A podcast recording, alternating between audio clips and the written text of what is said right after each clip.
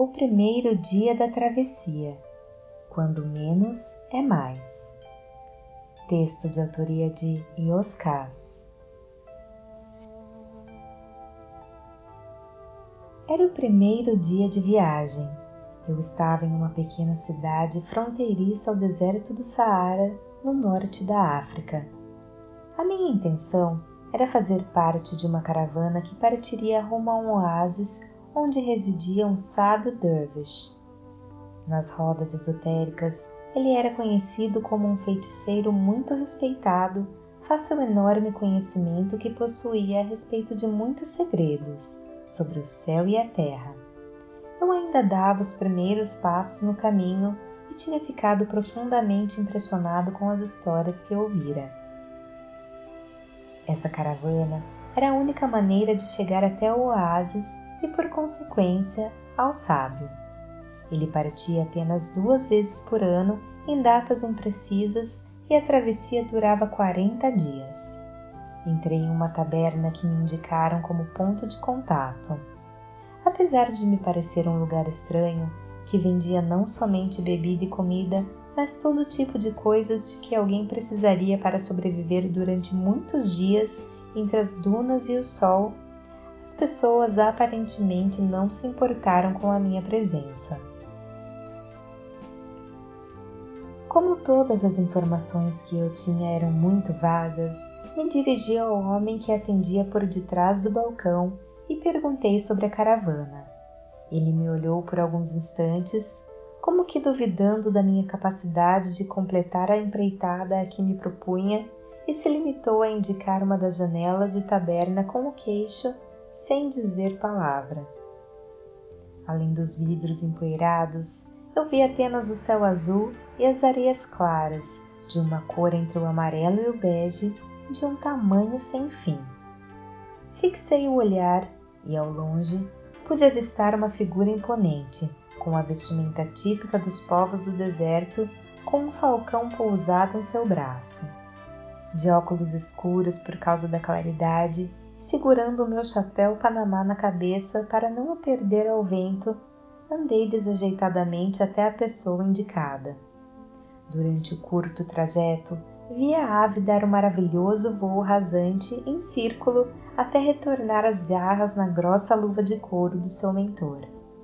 Perguntei se era com ele que eu trataria sobre a travessia. A resposta foi um simples aceno afirmativo com a cabeça.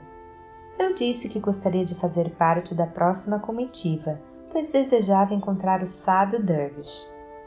Eu precisava saber a data da partida e o custo para fazer parte do grupo. Ele me olhou profundamente nos olhos e falou: A travessia pelo deserto é perigosa. Não posso garantir que nenhum dos integrantes chegue ao destino. Imaginei as muitas e severas privações, o desconforto, a possibilidade de assalto por tribos nômades, as terríveis tempestades de areia, além da própria inclemência do deserto, como alguns dos obstáculos difíceis de superação referidos por ele. O homem prosseguiu na sua sucinta explanação. Muitos ficam sob as areias para sempre. Fazemos uma prece e nunca avisamos a família. Desobediência e briga são punidas com rigor.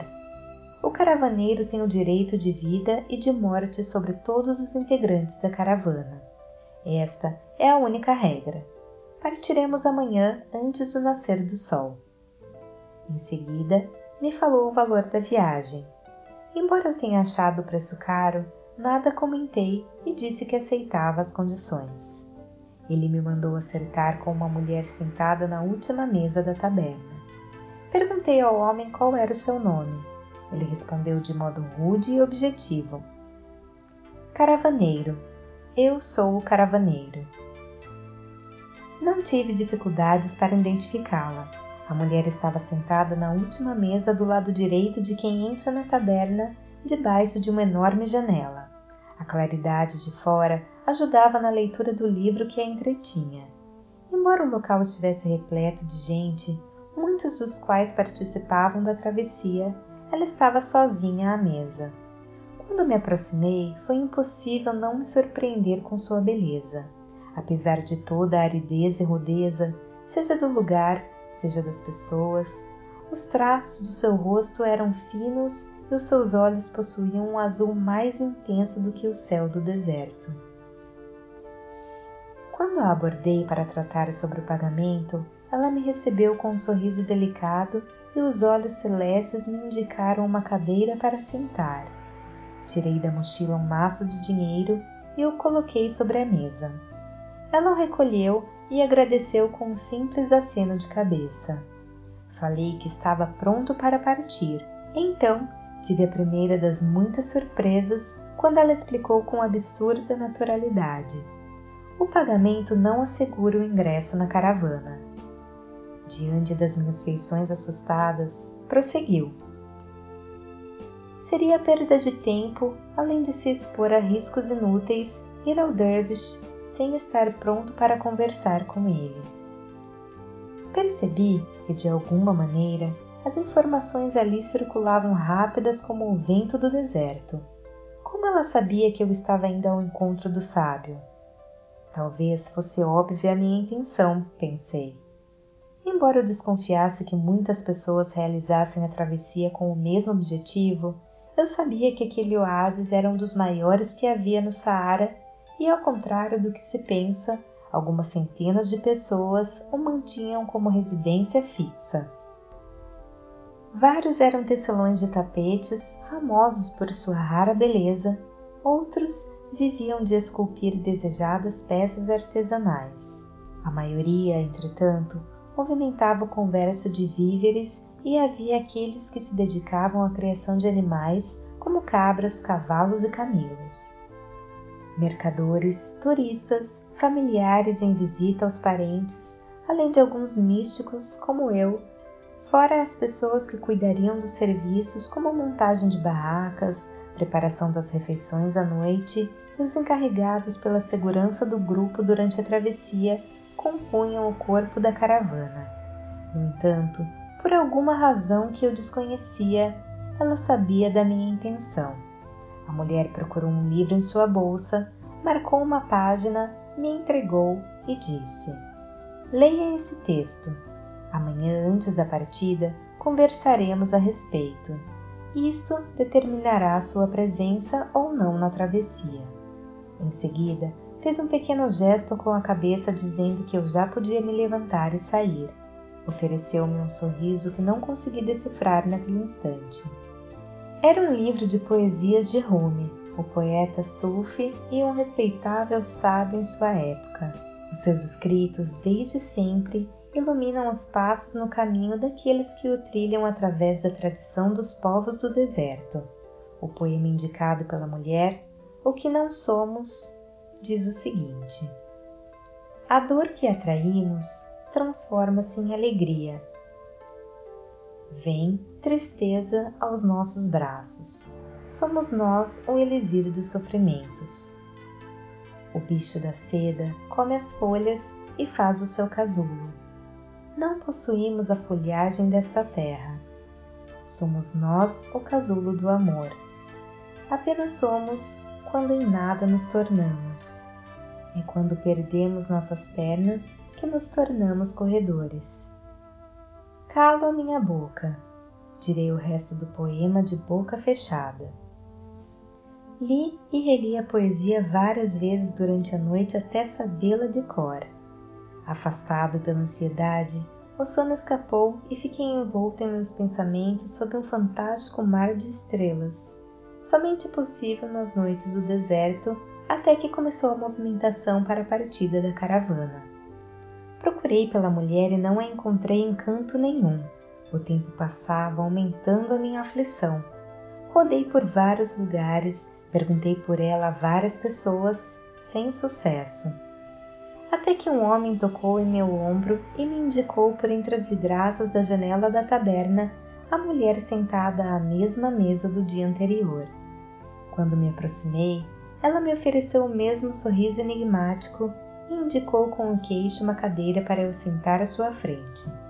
Sem que houvesse palavra, nos foi servido um bule de chá e fatias de pão quente regadas com azeite.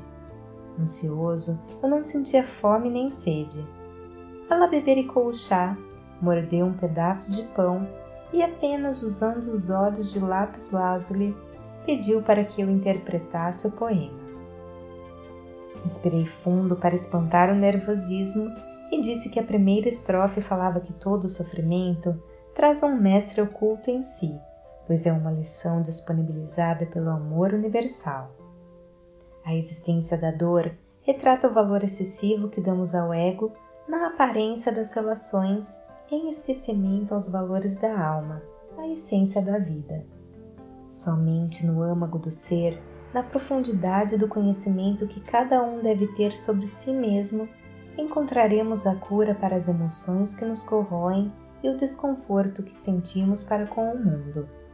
Em consonância com tal sabedoria, a tristeza não deve ser amaldiçoada nem temida. Ao contrário, pois quando abraçada e cuidada com as nobres virtudes, se tornará fonte de alegria pela libertação, transformação e evolução a que deu causa. A mulher fez um aceno de aprovação com a cabeça. Tornou a beber um gole de chá e os olhos azuis me mandaram prosseguir.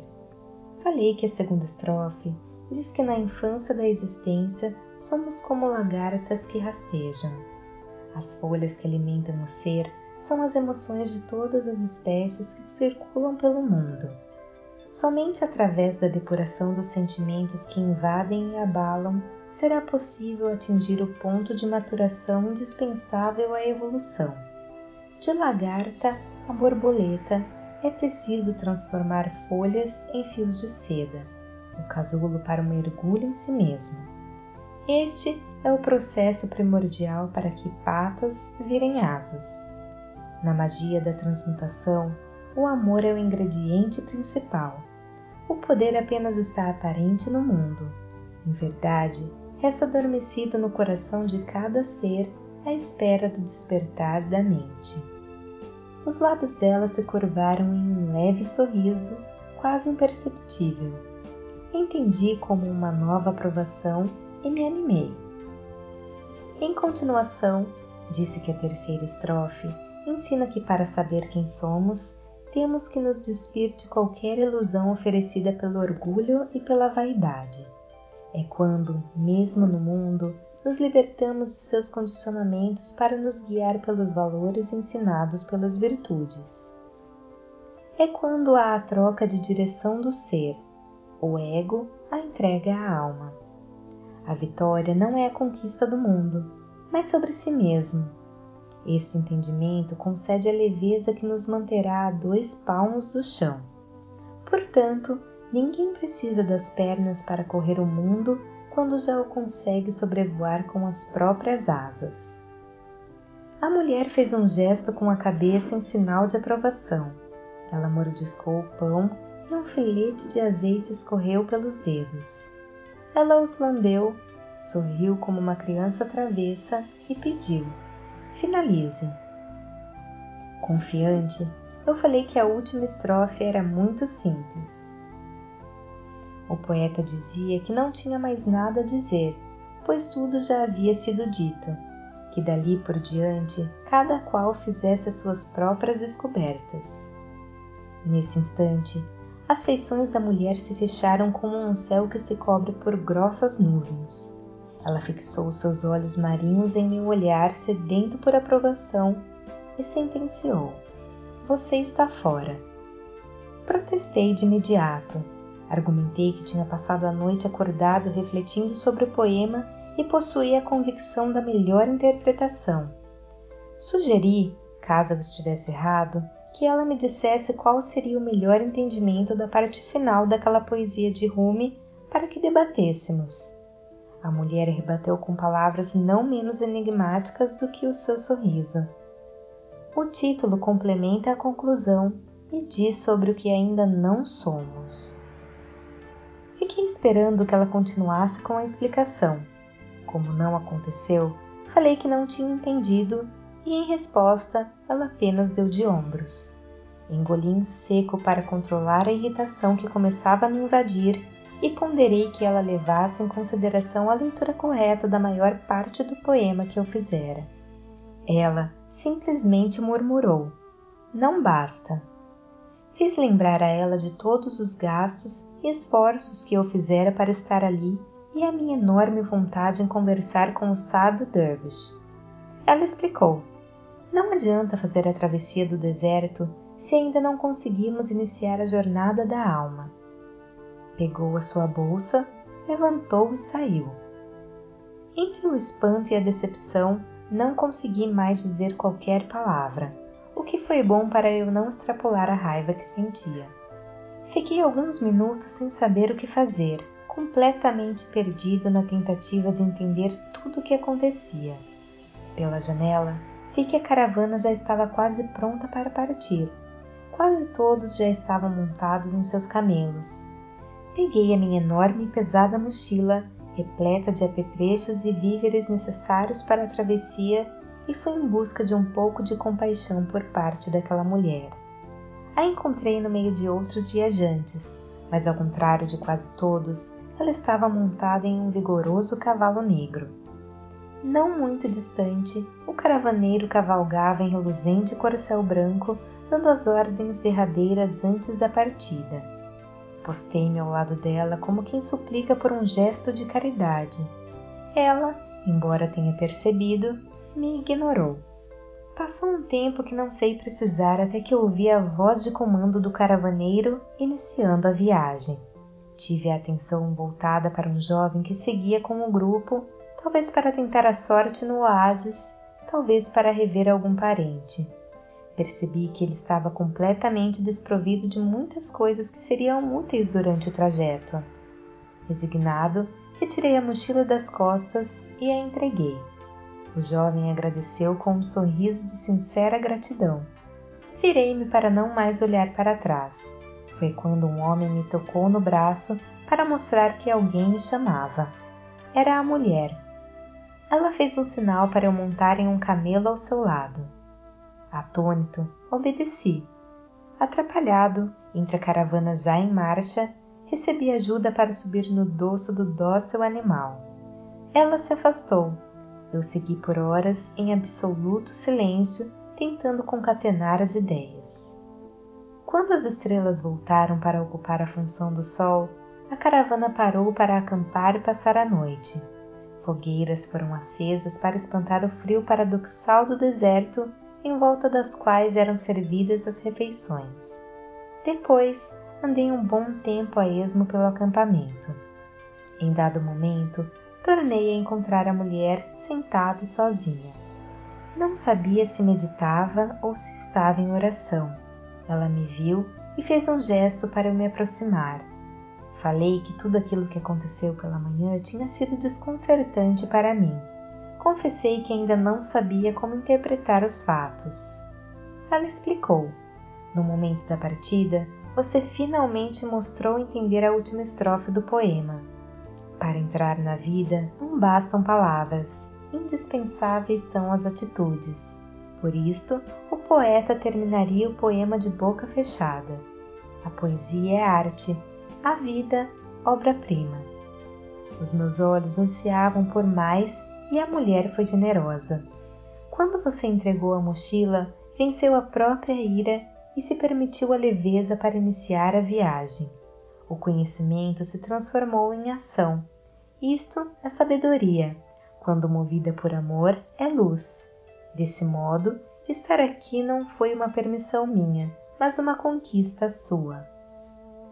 Comentei com sinceridade que, embora tenha oferecido a mochila de bom grado ao rapaz, Agora que eu fazia parte da caravana, algumas coisas me fariam falta. A mulher ponderou com estranha simplicidade. Isso pode ser muito ruim a ponto de impedir a sua chegada ao destino. Ou muito bom, caso você se permita realizar a travessia como se você e o deserto fossem um único corpo. Então, tudo lhe será entregue. Mil imagens invadiram a minha cabeça naquele instante Desconcertado, enquanto eu tentava entender o significado daquelas palavras, ela concluiu: De quanto menos eu precisar, mais livre serei.